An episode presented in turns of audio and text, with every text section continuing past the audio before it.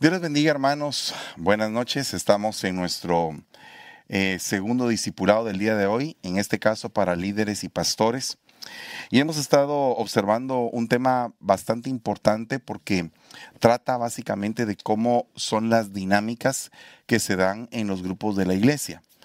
Eh, según lo que estábamos abordando anteriormente, pues podíamos llegar a la conclusión de que hay diferentes fuerzas dentro de un grupo por lo menos en la Biblia habla de tres que son sumamente importantes.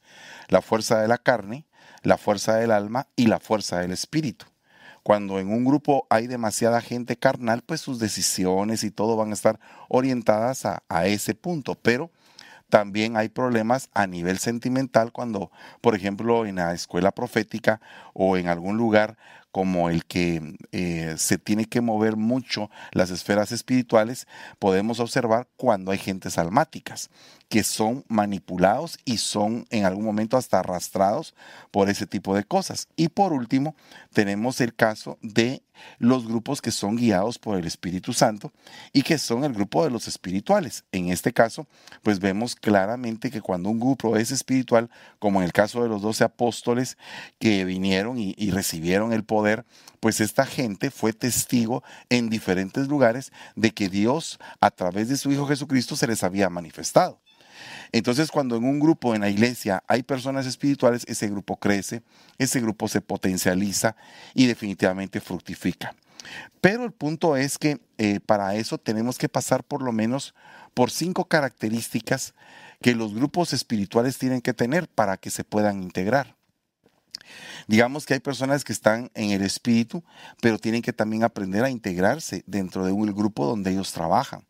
Porque muchas veces el problema que hay es que cuando una persona es guiada por el Espíritu y se topa con gente almática o carnal, cuesta sobrellevar ese caminar, porque lamentablemente no están en el mismo sentir. La misma Biblia dice que no debemos estar en yugo desigual con los incrédulos y hemos participado de ese versículo a nivel matrimonial. Pero ¿qué pasa cuando el yugo lo llevan dos bueyes y son dos servidores? ¿verdad? Porque en el caso de lo que habla la palabra de Dios dice, no pongas nunca a un asno juntamente con un, con un buey a arar el surco de tu tierra, sino que tiene que ser buey con buey, asno con asno o mulo con mula, pero no tener de diferente especie, porque en algún momento cuando el asno decide sentarse, el buey no lo va a poder levantar. Entonces, de igual manera, cuando nosotros estamos trabajando en el área eh, del servicio, muchas veces el espiritual se ve mermado en su fuerza por tener que jalar a todos los que son almáticos, a todos los que son carnales hacia ese punto. Pero en ese proceso el espiritual se va convirtiendo en un verdadero buey de Dios, un servidor, alguien que ya no está llevando su propia semilla, sino que está llevando la semilla del labrador. Entonces para eso todo servidor, toda persona que es elegida, pues debe de saber que para integrar un grupo se necesitan cinco cosas. Compromiso, confianza, colaboración, coordinación y comunicación. Estas cinco cosas van ligadas a las cinco unciones y directamente a los cinco ministerios. Comunicación, por ejemplo. La comunicación va íntimamente ligada al ministerio del evangelista, porque él nos comunica las buenas nuevas y es el que tiene el liderazgo de poder convocar. En este tiempo de la pandemia, solamente póngase a pensar lo útil que es el tener las redes sociales. Es un medio de comunicación. Lo que antes era la televisión, ahora las redes sociales están abarcando pero tremendamente este terreno. Y definitivamente cuando nosotros em, empezamos a entenderlo y a ponerlo por obra, pues vamos a usar de las redes sociales para nuestro beneficio y para poder comunicar un mensaje. Pero ¿qué pasa cuando en el grupo se necesita comunicar un mensaje? ¿Cómo lo comunicamos? Porque el traslado de un mensaje puede decir mucho. Puede ser que sea un mensaje muy cargado del Espíritu que va a hacer que todos sean impactados por ese poder y sean convocados y llevados hacia esa visión. Puede ser que sea un mensaje que se traslada de, un buen sentimiento. Por ejemplo, hay grandes oradores que trasladan un mensaje desde, lo profundo de sus sentimientos y la gente se queda muy impactada con esos mensajes. Sin embargo, no es precisamente lo que Dios quiere. Lo que Dios quiere es que tú seas un portavoz de la voz de Él y que puedas trasladar lo que Él quiere a su gente. Entonces, eso es lo importante en un grupo, que haya gente con una comunicación que venga de arriba. ¿Y cómo puede ser una comunicación que venga de arriba? También una comunicación que está ligada a la autoridad. Es algo bien delicado que la autoridad comunique algo y que el que, el que recibe ese mensaje lo trastorne. Por ejemplo, hace muchos años eh, teníamos a un discipulador.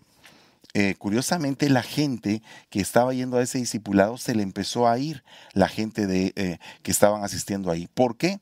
Porque lo que sucedía era que cuando yo decía algo en el púlpito, él se encargaba en el discipulado de rebatirlo y decir, bueno, él dijo esto, pero yo creo esto. Entonces él estaba poniendo de su opinión, de su forma de pensar, que era contraria a la autoridad que él tenía, que en este caso era yo. Entonces me pongo a meditar en lo que nos trasladan apostólicamente, cómo lo trasladamos nosotros también. Porque dentro de un cuerpo apostólico tiene que haber un guía. Y en este caso, pues el apóstol general es el apóstol eh, Sergio Enríquez, que es nuestro, nuestro pastor y también mi padre. Entonces aquí yo recibo eh, una guianza de parte de él en las prédicas de pastores, en los, en los diferentes grupos donde en algún momento me toca escucharlo y entonces recibo esa porción que me toca a mí trasladarla, a trasladarla en la, en la misión que a mí me encomendaron para este sector. Entonces esto es lo que permite que haya una, una cascada que lo, que cae en la cabeza viene a las barbas, a las vestiduras, al borde del manto, que así como la revelación de Dios que le da Jesucristo, Jesucristo a su ángel, el ángel a su siervo, el siervo a los siervos de las iglesias y, y los siervos de las iglesias al pueblo. E, ese efecto cascada es algo maravilloso porque es precisamente lo que recibió Eliseo al oír que Elías le dijo, si tú estás conmigo el día que yo sea llevado, entonces vas a, vas a recibir. Entonces ese hombre no se despegaba de su líder, caminaba con él, lo seguía y entonces el día en que él fue llevado, ese día el otro recibió la doble porción. Entonces, yo creo que todos nosotros tenemos que estar pues eh, meditando con respecto a cómo comunicamos las cosas. Por otra, otra de las cosas importantes de la comunicación es el espíritu con el que se comunica. ¿Cuál es el espíritu con el que se comunica? Porque acuérdese que Josué y Caleb dice que tenían un espíritu diferente. Y como tenían un espíritu diferente, ¿cómo fue que trasladaron el mensaje al pueblo?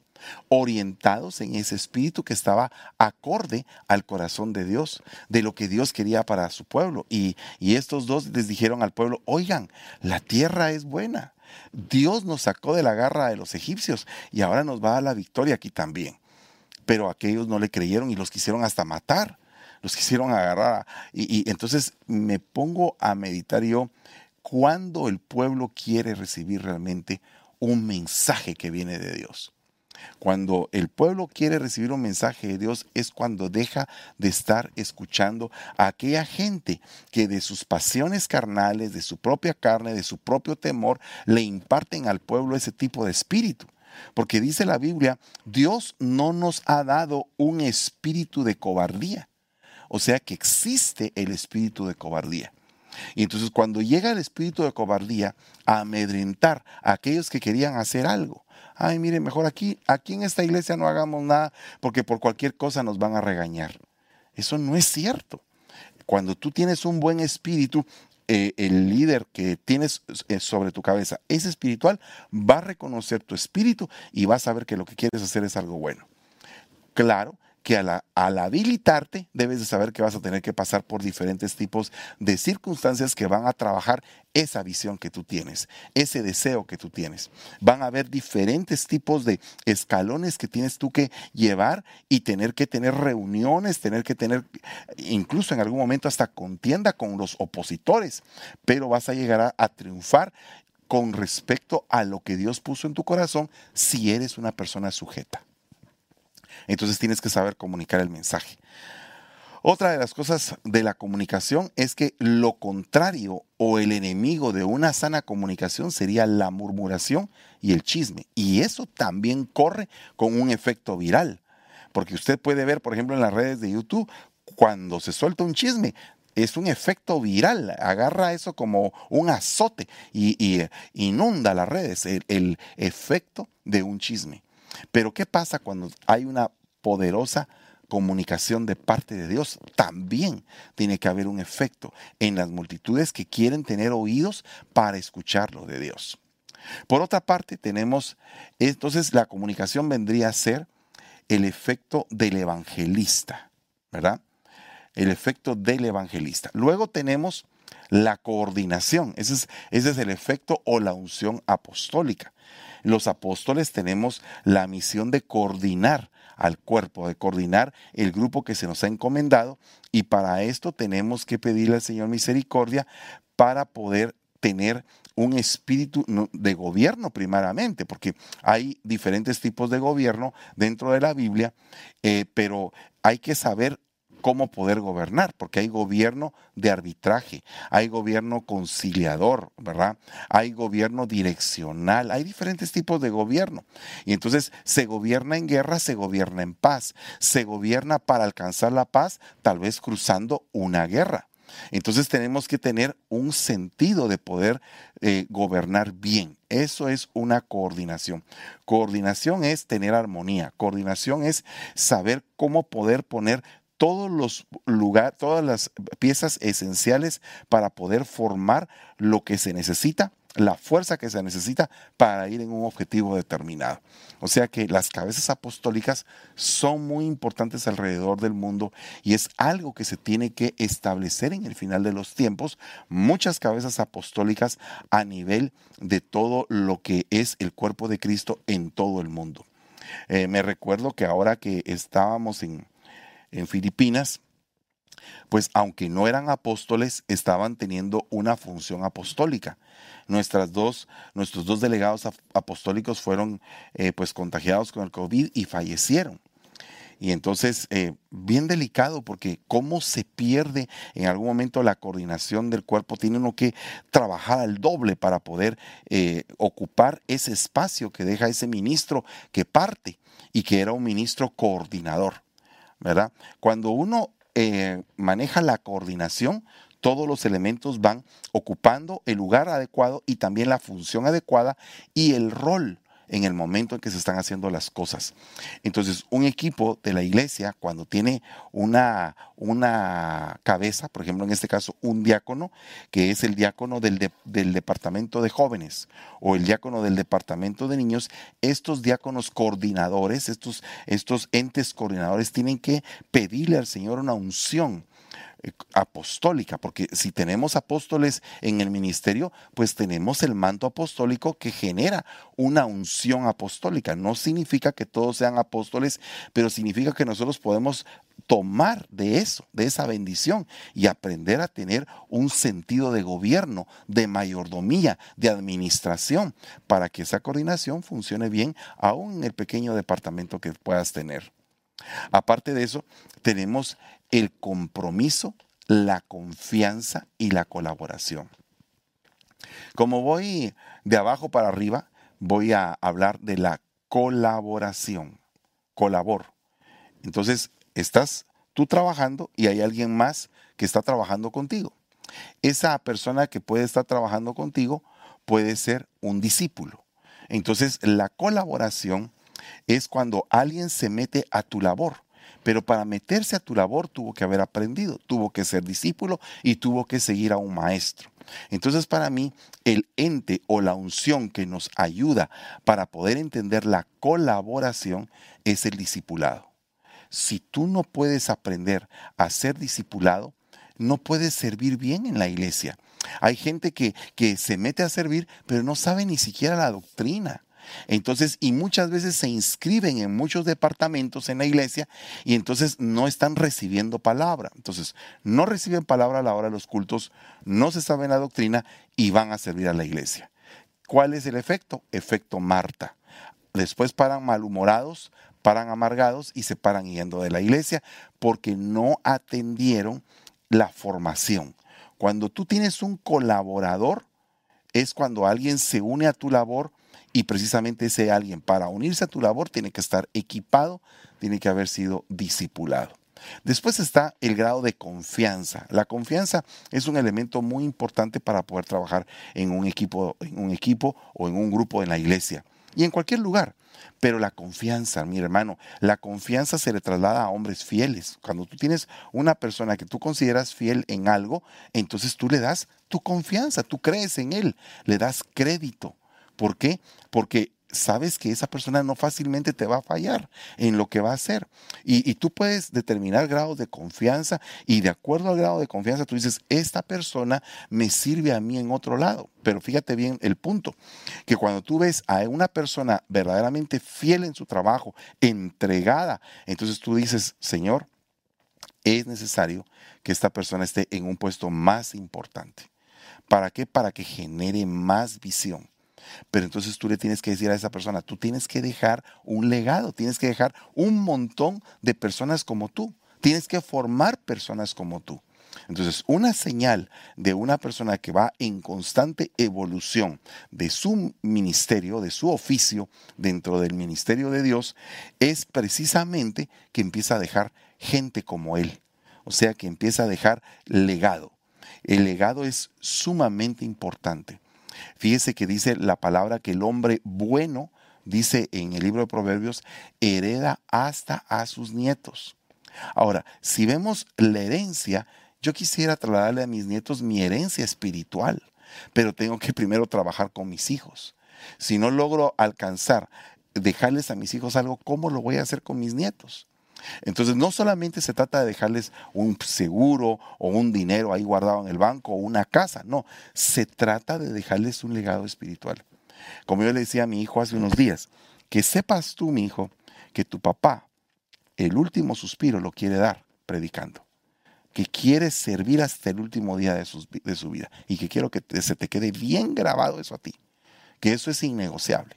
Entonces, estos puntos son importantes porque le dejan un legado a los hijos. Pero también dentro de la iglesia hay siervos que te están observando y están diciendo, ah, yo quisiera ser como él. Yo quisiera aprender de él. Entonces, esos siervos son tu futuro legado y es los que tú tienes que atraer a tu equipo para que tu equipo se fortalezca y que crezca, pero un equipo basado en confianza. Porque imagínate que en un equipo se mete la discordia. Acuérdate, acuérdate que una de las cosas que abomina el Señor es el que siembra discordia entre los hermanos. Y discordia es lo contrario a concordia. Y concordia es cuando todo el grupo unido como un solo hombre alcanza la victoria. Entonces, ¿qué es lo que hace el enemigo? Como saben que van a alcanzar victorias, entonces quieren meter elementos discordantes para separar el grupo. Mire lo que hizo Judas cuando aquella mujer de alabastro eh, quebró el perfume y lo regó. Ah, este perfume debió haber sido dado a los pobres y empezó a envenenar a los demás discípulos de tal manera que ya estaban un montón murmurando. O sea, estaba sembrando discordia discordia. Entonces nosotros tenemos que no sembrar discordia, tenemos que provocar la concordia, la coordinación, la armonía, la unidad. Cuando alcanzamos eso, entonces las cosas cambian en las iglesias, cambian pero de una manera tremenda, pero tiene que haber gente de confianza. Por otra parte, podemos ver también el compromiso. ¿Cómo sería el compromiso? Observe usted que el elemento profético juega un papel muy, muy importante. ¿Por qué? Porque el elemento profético, cuando es dado por un verdadero ministro de Dios, primario, profeta, con, con, credenciales no extendidas por un seminario bíblico, sino que con credenciales que vienen del cielo, o sea, que con credenciales, con pruebas indubitables de que ese hombre tiene un llamado y que tiene un ministerio. Cuando viene una persona así, esa persona te edifica y planta en ti algo, porque eso es la operación Jeremías. Jeremías era un profeta de Dios que era arruinar, derrocar, desarraigar, o sea, había un proceso ¿verdad? Un proceso de destrucción para que hubiera un proceso de plantación, ¿verdad? Y de edificación. Entonces el problema aquí es que en los grupos muchas veces no se hace el primer proceso, sino que solamente se quiere edificar y plantar sin antes derribar, derrocar, arruinar y destruir desarraigar por completo aquello malo. Entonces quedan partes malas que se mezclan con las partes buenas y vuelven a florecer las partes malas. Entonces nosotros tenemos que generar un compromiso a nivel profético cuando se imparte una palabra, cuando se imparte la profecía, cuando se imparten los dones o viene un ministro primario a decirnos de parte de Dios cuál es nuestro propósito, wow, las cosas empiezan a cambiar porque se genera visión. Siempre me ha gustado mucho hablar acerca de los cinco engendramientos que tuvo el apóstol Pablo, que es una doctrina que nos enseñaron ya hace muchos años. Me recuerdo que el apóstol Pablo a los pies de él pusieron la vestidura, la cobertura de Esteban el evangelista. Entonces ahí estaba el evangelista. Pablo creció a los pies de un maestro llamado Gamaliel. Ahí estaba el maestro. Pablo fue restaurado por el hijo de consolación, que es el pastor llamado Bernabé. Y Pablo fue quitada las escamas de sus ojos por medio de un profeta llamado Ananías y Pablo le fueron impuestas las manos en su cabeza de los apóstoles para enviarlo al ministerio. Entonces aquí Pablo tuvo cinco engendramientos, pero me voy a basar en el profético, en el de el profeta Ananías, que le quitó las escamas y le cambió la visión. Entonces cuando una persona le cambian la visión se compromete y nadie lo está obligando. Simplemente tiene un deseo inmenso de servir al Señor que no es impuesto por el pastor, ni por obligación, ni porque lo están forzando, y no, ni tampoco porque lo están amenazando, sino que es un compromiso genuino adquirido en un ambiente espiritual. Entonces nosotros tenemos que buscar esos momentos proféticos cuando realmente estamos metidos en ese, en ese sentir, ¿verdad? Aquí vemos en los mensajes también a Jackie Chan. No sé si sea el actor. aquí aparece alguien que se llama Jackie Chan. Gloria a Dios. Saludos a Jackie Chan. Bueno, veamos aquí. Hay otro punto importante. Y yo le quiero poner algunos ejemplos de algunos equipos, ¿verdad? Que tienen diferentes tipos de filosofías, ¿verdad? Estos grupos no son cristianos. Pero le pongo estos ejemplos para que usted pueda ver eh, eh, el emblema o el eslogan que ellos usan en sus equipos. Por ejemplo, hay un, equipo en México que se llama Los Caballeros del Águila. Este, este equipo tiene por lema sabios los rostros, fuertes los corazones. Entonces, estos eh, se, se presentan como personas que dan consejos y que en el momento en el cual hay una debilidad, ellos se acercan a fortalecer el corazón de las personas.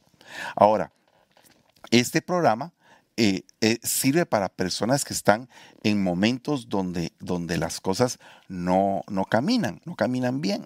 Esto me recuerda mucho eh, el rey Arturo y, y la mesa redonda, que es otra forma de hacer un equipo.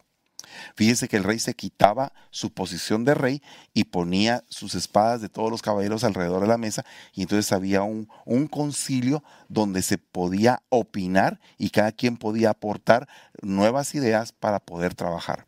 Entonces, por ejemplo, en el caso de los caballeros del águila, su función es levantar al que está caído con sabios consejos. La función de la mesa redonda del rey Arturo era que todos podían opinar y aportar buenas ideas. Luego aparece un equipo que se llama el equipo Survivor, que es el equipo de supervivencia. Y entonces eh, estos equipos en el trabajo de la comunicación, en la toma de decisiones, en el manejo de conflictos, en la adrenalina y en la aventura, son los elementos de estos programas, donde aquí aparecen los que son supervivientes, que saben eh, sobrevivir a situaciones verdaderamente contrarias de la naturaleza, por ejemplo. Entonces aquí se levantan grupos élite. En toda iglesia debería de haber un grupo que son los más cercanos al pastor, que son los que sostienen, porque dice la Biblia en el libro de los ah, Hechos, si no me equivoco, que aparece, donde dice que Pedro, Santiago y Juan eran tomados como columnas. Por favor, ah, verifique en dónde está, porque no me recuerdo. Dije el libro de los Hechos, pero no me recuerdo si está ahí. Pedro, Santiago y Juan considerados como columnas. Ahora, habían columnas en la iglesia del principio. Veamos otro punto. Eh, Pedro, Santiago, Juan y Andrés andaban con el Señor. Eran un grupo más cercano. Si usted se da cuenta, David tenía tres valientes a los cuales les pidió, él en algún momento sintió antojo de tomar agua del pozo de Belén y aquellos se metieron en campo enemigo y fueron a traer agua de ese pozo. Entonces eran supervivientes y el, y el rey David dijo, cuando, cuando iba a, recibir el vaso de agua, dijo, que sea derramada para el Señor, porque no merezco yo tomar la vida de mis valientes. Entonces es bien interesante todo ese punto de ese vaso, de ese, de ese poco de agua, porque había que analizarlo a un aspecto profético de cómo es que la gente fiel llega en un momento a ser tan fiel, tan entregada, a ser una ayuda que Dios te puso para poder alimentarte, para poder incluso complacer algún tipo de deseo que tú tienes en un momento de necesidad como en este caso eh, David quería un vaso de agua. Es bien tremendo contar con gente que está a la par tuya y que en el momento más difícil ponen su escudo y dicen, primero voy yo antes de que toquen a David, que es la lámpara de Israel. Entonces aquí estamos hablando de gente superviviente, gente que es de avanzada, que, que protege, que cuida la obra, no porque ellos sean los más importantes, no porque ellos sean los más... Eh, eh, eh, tal vez los más privilegiados, sino que porque ellos se ganaron ese puesto eh, a través de, diferentes tipos de, situaciones donde su corazón fue probado y ellos fueron puestos cada vez más arriba, más arriba, más arriba, más arriba. Y en la escala de los valientes de David habían diferentes tipos de valientes y diferentes tipos de escala de valentía. Y decía, estos son más importantes que aquellos. O sea que a veces la gente dice, ay hermano, fíjese que en la iglesia hay gente más importante que uno, pero la Biblia habla de gente más importante que otra. Incluso dice, el que le enseña un mandamiento de estos a un pequeñito será llamado muy grande en el reino de los cielos. Y el que eh, deje de enseñarle un mandamiento a los pequeñitos, este será llamado muy pequeño en el reino de los cielos. O sea que solamente en el reino de los cielos hay grandes y pequeños. También un día dijo la, madre de los hijos de Zebedeo y que sus hijos se sentaran uno a la izquierda y otro a la derecha del Señor en, la eternidad. Y él, dijo, no, eso no me es dado, no es eh, algo que yo vaya a otorgar, sino que mi Padre es el que lo va a otorgar y yo no sé qué es lo que va a hacer Él. Entonces van a haber lugares de preponderancia en el reino eterno. Entonces, ¿por qué la gente muchas veces se disgusta cuando hay alguien que es preferido, cuando alguien que es llamado a estar a la par del pastor? ¿Por qué? ¿Por qué se enojan así?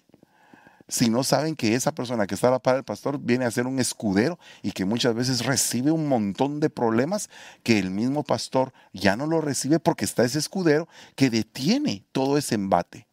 Entonces, hay gente que es diseñada de parte de Dios para ser un superviviente, de esa gente que tiene comunicación, que sabe trabajar en equipo, que toma decisiones, que maneja conflictos, que le gusta atreverse, ¿verdad? Son gente sobreviviente, son survivors dentro de la iglesia. Y nosotros tenemos que pedir al Señor ese tipo de personas.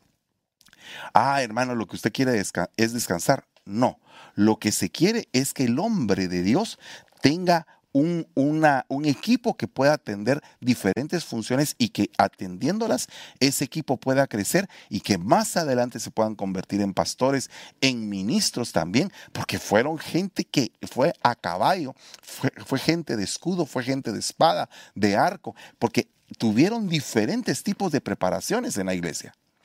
Entonces no nos alarmemos porque haya alguien que está cerca del pastor.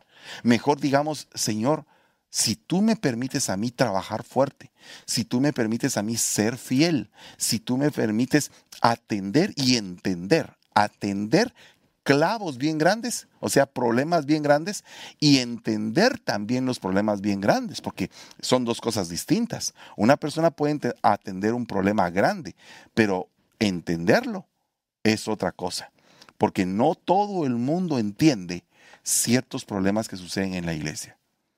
Y entonces muchas veces eh, se van a, a tirar piedras cuando realmente lo que necesitan es entender que ellos para tirar piedras primero tienen que estar limpios ellos. Entonces, todos estos puntos son sumamente importantes dentro del manejo de una congregación. Aquí aparece, por ejemplo, el caso de en Estados Unidos los boinas rojas, en el caso de Guatemala los caibiles, y así sucesivamente. Dentro de pocos días vamos a tener a un caibil, a uno de las fuerzas especiales del ejército de Guatemala, coronel que va a venir a dar unas pláticas aquí con nosotros y que va a estar en este discipulado también enseñando acerca de todo esto.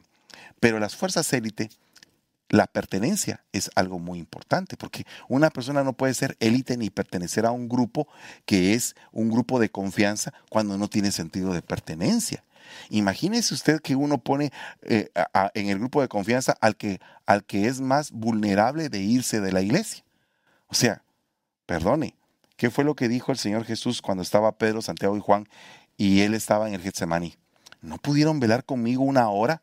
¿No me pudieron acompañar en esta guerra espiritual? Aquellos estaban profundamente dormidos. Cuando llegaron a aquella multitud con palos, ¿quién fue el que se lanzó carnalmente a cortar orejas? Pedro. Pero no había estado en el momento del entendimiento. Estaba atendiendo el problema, pero no lo estaba entendiendo atendiendo el problema porque él dijo, voy a atender el problema volándole la cabeza a alguien.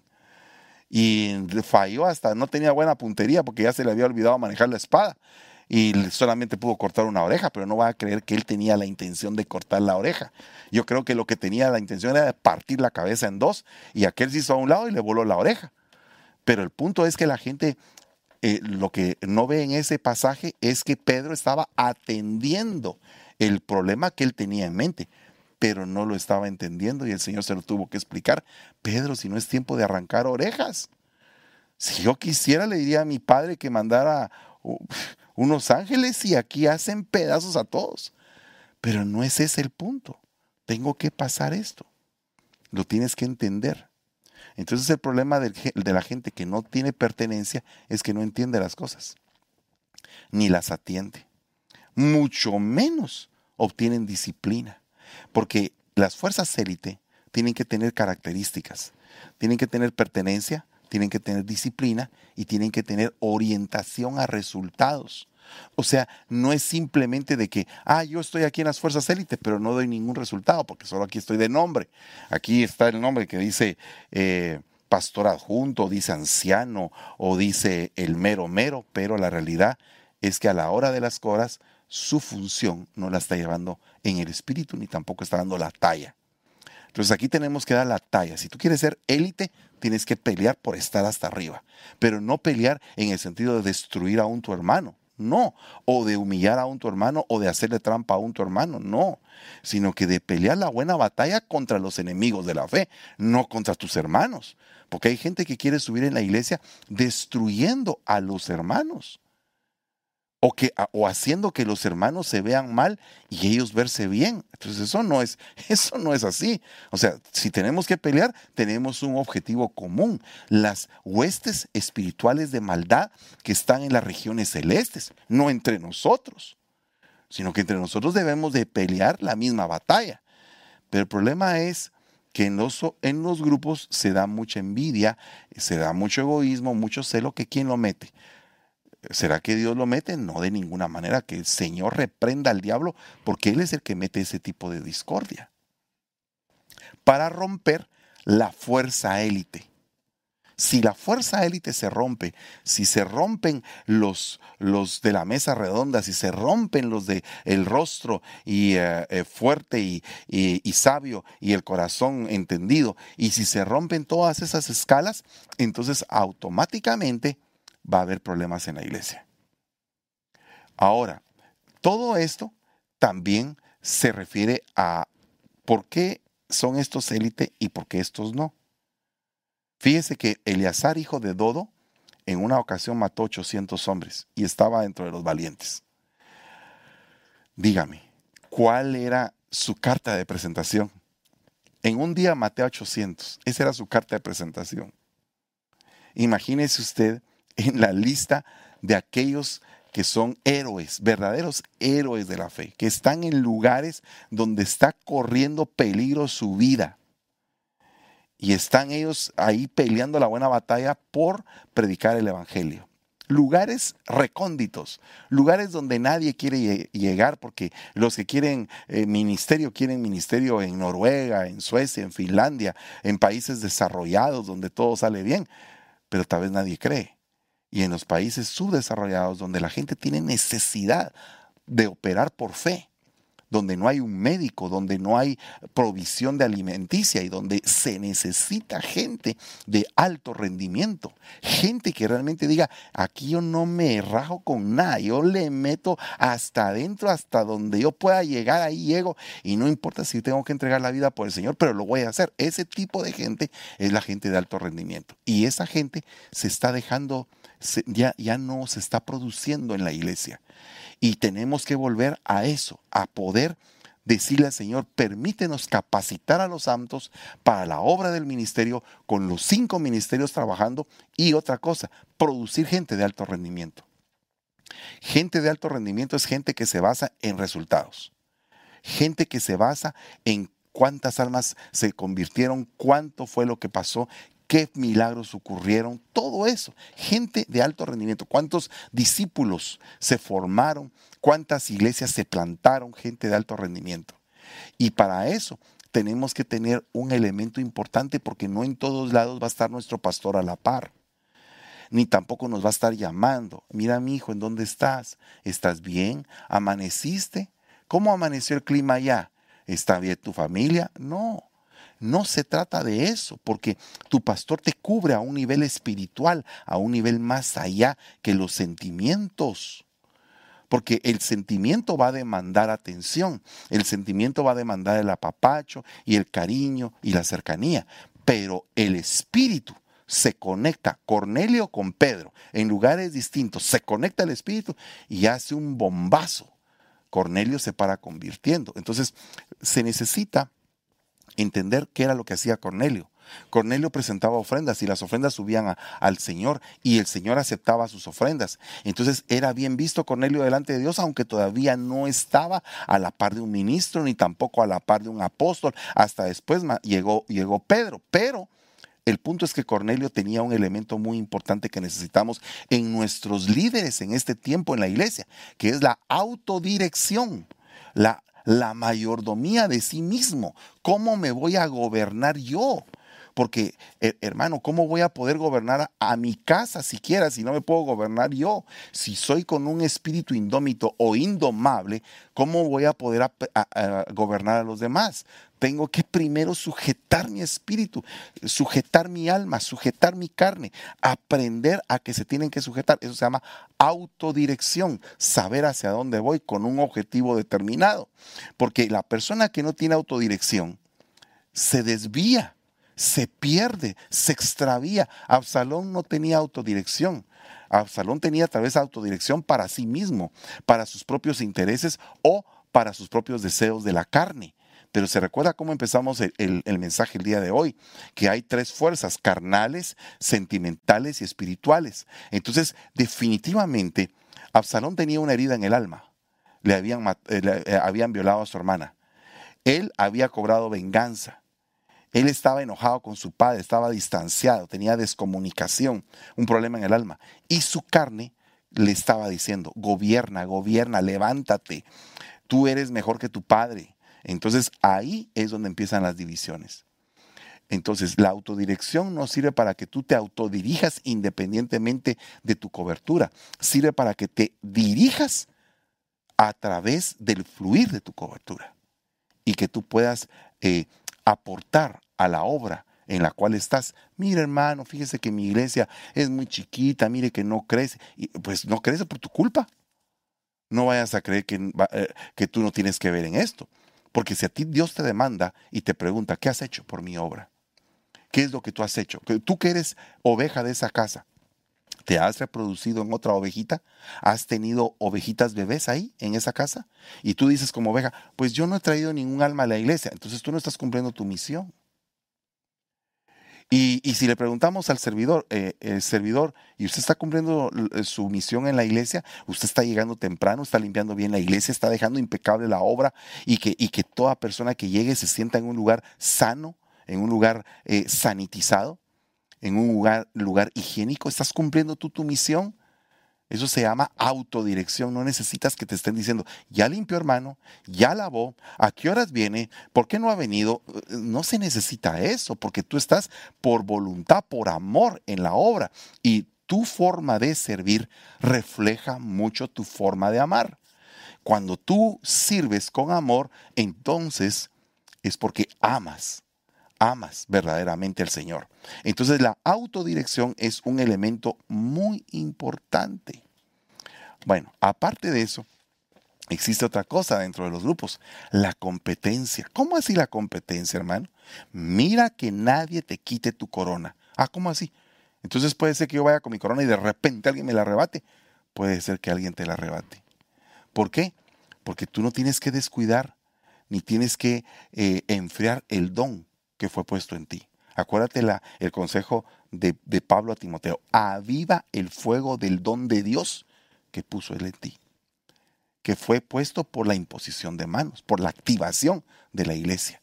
Entonces la gente llega a la iglesia y, y le ponen manos y eh, Señor bendice a este servidor y todo, ok.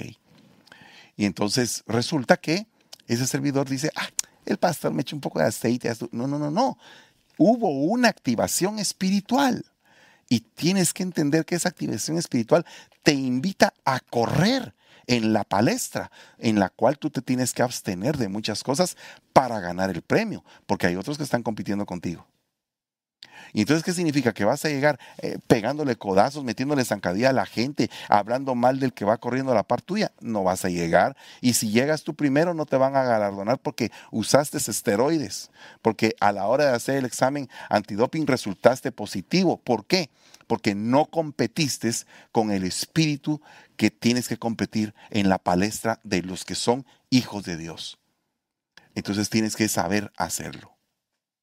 Y dice también que tiene que haber en los líderes creatividad e innovación. Yo me recuerdo del espíritu de, de ay Dios mío, se me fue el, el nombre, en el tiempo de Moisés, el de Besaleel, el espíritu de Besaleel, que era un espíritu creativo para poder hacer cosas creativas. Entonces, ¿por qué tengo que yo copiarle a aquella iglesia o copiarle a aquella iglesia y copiarle a aquella iglesia si tengo un caudal, una inspiración, algo que viene de Dios para mi vida? Porque es que el llamado, el ministerio se tiene que apreciar porque fue lo que Dios me dio a mí. Y a ti, si tienes un ministerio, tienes que apreciar eso y decirle, Señor, si tú me diste esto, ¿qué quieres que yo haga? Me recuerdo claramente que un día eh, fue una de las cosas que a mí más me ha impactado de lo que me ha dicho mi pastor. Eh, me dijo mi pastor, yo le pregunté, ¿qué quiere que yo haga en este sector? ¿Cuáles son sus instrucciones? Él me dijo, en el camino se te dirá. O sea, la lección es, pídele al Señor que Él te revele. ¿Qué es lo que vas a hacer aquí? Pero yo soy tu autoridad y te cubro. Entonces es algo bien hermoso esto, es, es un tesoro. ¿Por qué? Porque cuando tú lo entiendes, empiezas a hacer cosas nuevas en la iglesia. Y haces esto, y haces aquello, y haces aquí. Eh, y, cuando vienen las canciones, cuando vienen los cantos, cuando viene la interpretación, cuando viene la alabanza. Y entonces yo les digo a los muchachos, eh, cada vez que uno predique, pónganse a escribir. Es que el, el primero que se va a menospreciar vas a ser tú mismo. Cuando tú escribas algo y no te guste, y escribes otra cosa y no te guste, y escribas otra cosa y no te guste, pero va a llegar algo que te va a gustar, pero cuando llegue ese algo vas a tener 20 cantos escritos que no te gustaron, pero que van a ser de gran edificación para el pueblo si en algún momento se saben. Los grandes compositores ya no, óigame, por favor, con oídos circuncidados, ya no en la iglesia, en el mundo. Los compositores grandes, los que han sido famosos, han inventado o han creado seis mil, tres mil cantos que nunca se oyeron. Y algunos dicen, ah, este es un canto inédito de tal persona o de tal persona. Ahora imagínense si en, el, si en eso pasa en el mundo, en el cristianismo que tenemos al Espíritu Santo. El Espíritu Santo, el Espíritu de Dios que influyó en Besaleel para hacer todas las cosas más santísimas.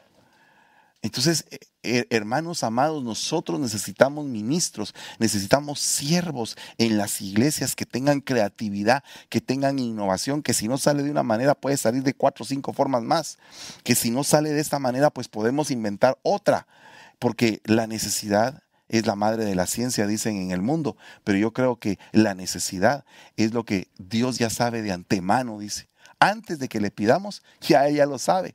Entonces, ¿cómo no nos va a dar las cosas que sabe Él que son buenas para su obra? Tenemos que crear tenemos que innovar, tenemos un espíritu creativo y yo declaro sobre todos los siervos y siervas que están viendo hoy o los que van a ver mañana, un espíritu creativo, un espíritu de creatividad para que sus departamentos, sus funciones dentro de la iglesia, por muy pequeña que sea tu función en la iglesia, por ejemplo, limpiar, limpiar y prepararle la toallita para que el predicador se seque ¿Y por qué no venir y en la toallita bordar el nombre del predicador y ponerle una toallita bordada para él, para que todos sepan que esa es la toalla de él y que nadie la va a usar? La toalla del apóstol, la toalla del pastor, de la pastora, la toalla del ministro invitado, la, o sea, la toallita que sirve para limpiar, algo creativo algo diferente de lo que no se encuentra en otro lugar. ¿Y cómo le podemos poner adorno a esto, hermano? ¿Y cómo lo podemos eh, poner más bonito? E, esa, esa aportación es muy valiosa. Y esa aportación hace que las iglesias cambien. Por eso es que en números 16.5 dice, y habló Corea a todo su grupo diciendo, mañana temprano mostrará el Señor quién es Él y quién es santo. Y lo acercará así. Aquel a quien Él escoja lo acercará así. Entonces tú tienes que saber quién te habla porque Datán, Abirán y Coré, que eran personas de renombre en el pueblo de Israel, contaminaron a varios de los ancianos. Creo que fueron 250 ancianos. Y estos 250 contaminaron a unos más y aquella vez creo que murieron 14 mil 700 y pico de personas por la contaminación de esta gente. Entonces tenemos que pedirle mucho al Señor para podernos limpiar y poder andar siempre delante de Él revestidos de, de su Santo Espíritu. Bueno, para terminar, vehículos de integración. ¿Cómo es que nos integramos y por qué nos integramos? Bueno, primero es el conocimiento. Si tú conoces al santo y la otra persona conoce al santo, pues se unen porque hay una armonía. Los dos empiezan a hablar de la Biblia, hablan de sus experiencias y hablan de todo lo que es de parte del Señor porque su conocimiento es lo que los une. Pero hay otros que los une el estrato social Ah, mira, tú vives en tal zona, yo también vivo en tal zona. Somos vecinos. Ah, qué bueno. Nos unimos porque en la iglesia porque vivimos en el mismo lugar y nos podemos ir en el mismo carro juntos. Ay, qué alegre, ¿verdad? Qué bonito. No estoy diciendo que sea mundano ni que no sea mundano. Simplemente hay gente que se une por su estrato social. Hay otra gente que se une por su profesión. ¿Verdad?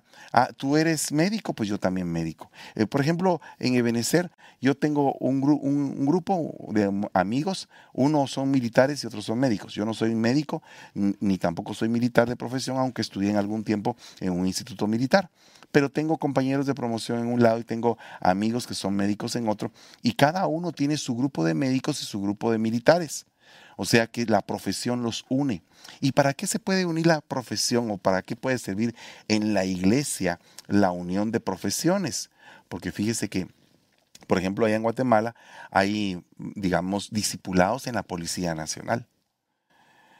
Digamos que llegan predicadores en la a, la, Policía Nacional, hay predicadores en, ah, ah, el Ejército de Guatemala que llegan a dar discipulado a los militares del ejército, que llegan a dar discipulado a los policías, que llegan a dar discipulado a los médicos o en su defecto también hay discipulados en las cárceles de gente que está metida en la cárcel por alguna razón y que ellos conocían del Señor y que la cárcel les sirvió para reconciliarse o bien cayeron injustamente en prisión y están haciendo una labor ahí en prisión a los presos, a los que están eh, privados de libertad. Entonces la profesión es algo importante que puede hacer que un grupo se integre en la iglesia. Yo me recuerdo que había hace mucho tiempo el grupo de profesionales en la iglesia. Entonces es un vehículo de integración. Todos los que son profesionales, administradores de empresas, médicos, militares y todos los que son profesionales en un grupo. Ah, miren hermanos, ahí en esa iglesia están siendo selectivos. No, estamos utilizando lo que ellos aprendieron en el mundo para poderlo aplicar de una forma espiritual dentro de la obra. ¿Cómo así, hermano? Bueno, usted sabe que, por ejemplo, Daniel era una, una persona estadista estadista antes de ser deportado y cuando fue deportado también fue estadista y fue estadista en Babilonia. Fue escogido por eso mismo, para ser un consejero del rey. Entonces, así también en las iglesias sucede. También hay estratos sociales. Hay diferentes iglesias con diferentes estratos sociales, pero la iglesia definitivamente tiene un enfoque social aparte de su enfoque espiritual, que es el más importante, pero tiene un enfoque social porque va a un, a un lugar específico a un grupo específico también de gente en algún sector. Por ejemplo, hay eh, hermanos que yo tengo que admiro mucho que, que están en sectores rojos allá en Guatemala y que ellos combaten contra toda esa delincuencia organizada que hay ahí. Hay otros pastores que están metidos eh, eh, con iglesia en medio de sectores donde el narcotráfico ha avanzado. Hay otros que están metidos en brujería, eh, no, ellos no están metidos en brujería, sino que en sectores donde se practica la brujería y hechicería. O sea que la sociedad es un vehículo de integración. Hay que tener mucho cuidado con eso. Y el parentesco también es algo que nos une. Acuérdense que, que David tenía familiares eh, bajo, a su servicio, ¿verdad? Los hijos de Sarbia, familiares de David, y definitivamente eh, estaban a cargo, juntamente con él. El parentesco es algo que nos liga. Los deportes nos ligan. Ah, mira que nosotros vamos a tal equipo, a tal equipo. Eh, motivo de conversación, motivo de evangelismo pero también nos une la rebelión. Cuando un rebelde contamina a otro y el otro tiene el espíritu de la rebelión, se contamina y empiezan a hacer un relajo. La religión es un vehículo de, de, integración porque los fariseos y los, eh, estaban unidos con los saduceos hasta que ah, se puso eh, Pablo ahí a discernirlo y empezó el debate sobre el punto en, los cual, en el cual los dos diferían, que era la resurrección de los muertos. Pero la religión une también. La política también une y es un vehículo de integración. Lamentablemente hay muchas iglesias que han caído en ese error de establecer vínculos políticos, cosa que no se debe de hacer. Bueno, todos esos puntos son puntos de integración, pero ¿qué te va a integrar a ti en la iglesia? Es el Espíritu de Dios. Si tú tienes el Espíritu de Dios, vas a poder tener en la iglesia gente espiritual haciendo equipo. Oiga lo que dice acá. Entonces Pedro, Hechos 10:34, abriendo la boca dijo, ciertamente ahora entiendo que Dios no hace acepción de personas, sino que en toda nación el que le teme y hace lo justo, le es acepto. Entonces, ¿qué tienes que hacer tú? Meterte dentro de ese vehículo, en el vehículo de lo que dice Dios, que la característica primordial es que le tema y que haga lo justo, para que sea aceptable. Y dice Gálatas 2.6, y de aquellos que tenían reputación de ser algo, lo que eran, nada me importa. Dios no hace acepción de personas. Pues bien, los que tenían reputación, nada me enseñaron. Ok, puede ser que alguien que tenga reputación no te quiera enseñar o no te enseñe nada porque tú sabes más. Pero nosotros debemos de saber que Pablo hizo ese viaje para presentarse ante ellos Entonces, ¿por qué lo hizo? Pues porque necesitaba que se extendiera esa diestra de compañerismo y que hubiera una, una comunicación con la gente que hablaba, entendía, percibía lo mismo. Y entonces iba a haber un compartimiento.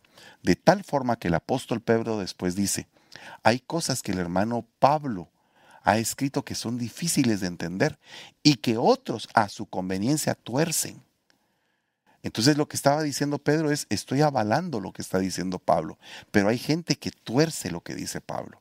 Entonces siempre hay gente que tuerce, siempre hay gente que se revela, siempre hay gente divisora, siempre hay gente que, que no obedece, que hace las cosas mal, siempre hay gente así. El punto es que tú no estés ahí. El punto es que tú seas fiel y que seas enviado fielmente a hacer la obra de Dios. Amén. Bueno, mis hermanos, se nos fue totalmente el tiempo. No quisiera cerrar el día de hoy sin antes saludar a algunos hermanos y orar. Porque han sido muchos los que se han conectado, bendito sea el Señor. Eh, Carlitos Bonía, Álvaro Pinzón Lemus, Joel Márquez, Ana Noemí Matute, Amparo Martínez, Enrique Vázquez, Viviana Castro, Mariluna, Fernando Dávila, eh, Rosa Lilia Martínez, Bosbelí, Bosbelitos y Fuentes, que Dios te bendiga, eh, Güerito Rodas, Azucena de Mayorga, eh, Silvia Nija, Alfonso Pérez, Regina Cancinos, eh, Lorena Rodríguez, Luis Ruiz, Azucena de Mayorga, Fernando Dávila, bueno, e-, Edwin Hernández, Álvaro Pinzón, ¿verdad? Bueno, muchos hermanos. Bendito sea Dios, Alejandra Villalobos, Cecilia Azamar, Dios les bendiga. Dina Xiomara García, Rosis Rodas. ¿Cómo estamos el día de hoy? Hubo bastantes también conectados. Oh, gloria a Dios. Me mandan saludos en YouTube. Berta Corado, Yasmín, Peter Javier, Víctor Javier, ah, el pastor Víctor Javier. Dios te bendiga, hermano Víctor. Gracias por estar en contacto. Te amamos y te bendecimos en todo tiempo. Orlin Felipe también. Bueno, mis hermanos, son bastantes. Que Dios me los bendiga. Les deseo una feliz noche. Mañana no se van a perder escuela profética y también la escuela de evangelismo. Padre, en el nombre de Jesús, permite que en cada una de las congregaciones aquí representadas haya una bendición poderosa en cada grupo, en cada grupo de personas que han decidido servirte, honrarte, y permite que esto sea una cohesión poderosa a nivel de todo el cuerpo de Cristo, Padre. Te damos gracias en el nombre de Jesús. Bendecimos a los que estaban enfermos y que tú los has levantado poderosamente, Señor. Gracias, Padre. Gracias, Hijo. Gracias, Espíritu Santo. Gracias, oh Dios Todopoderoso. Te bendecimos en todo tiempo, Señor. Amén y amén. Dios me los bendiga, hermanos. Pasen una feliz noche.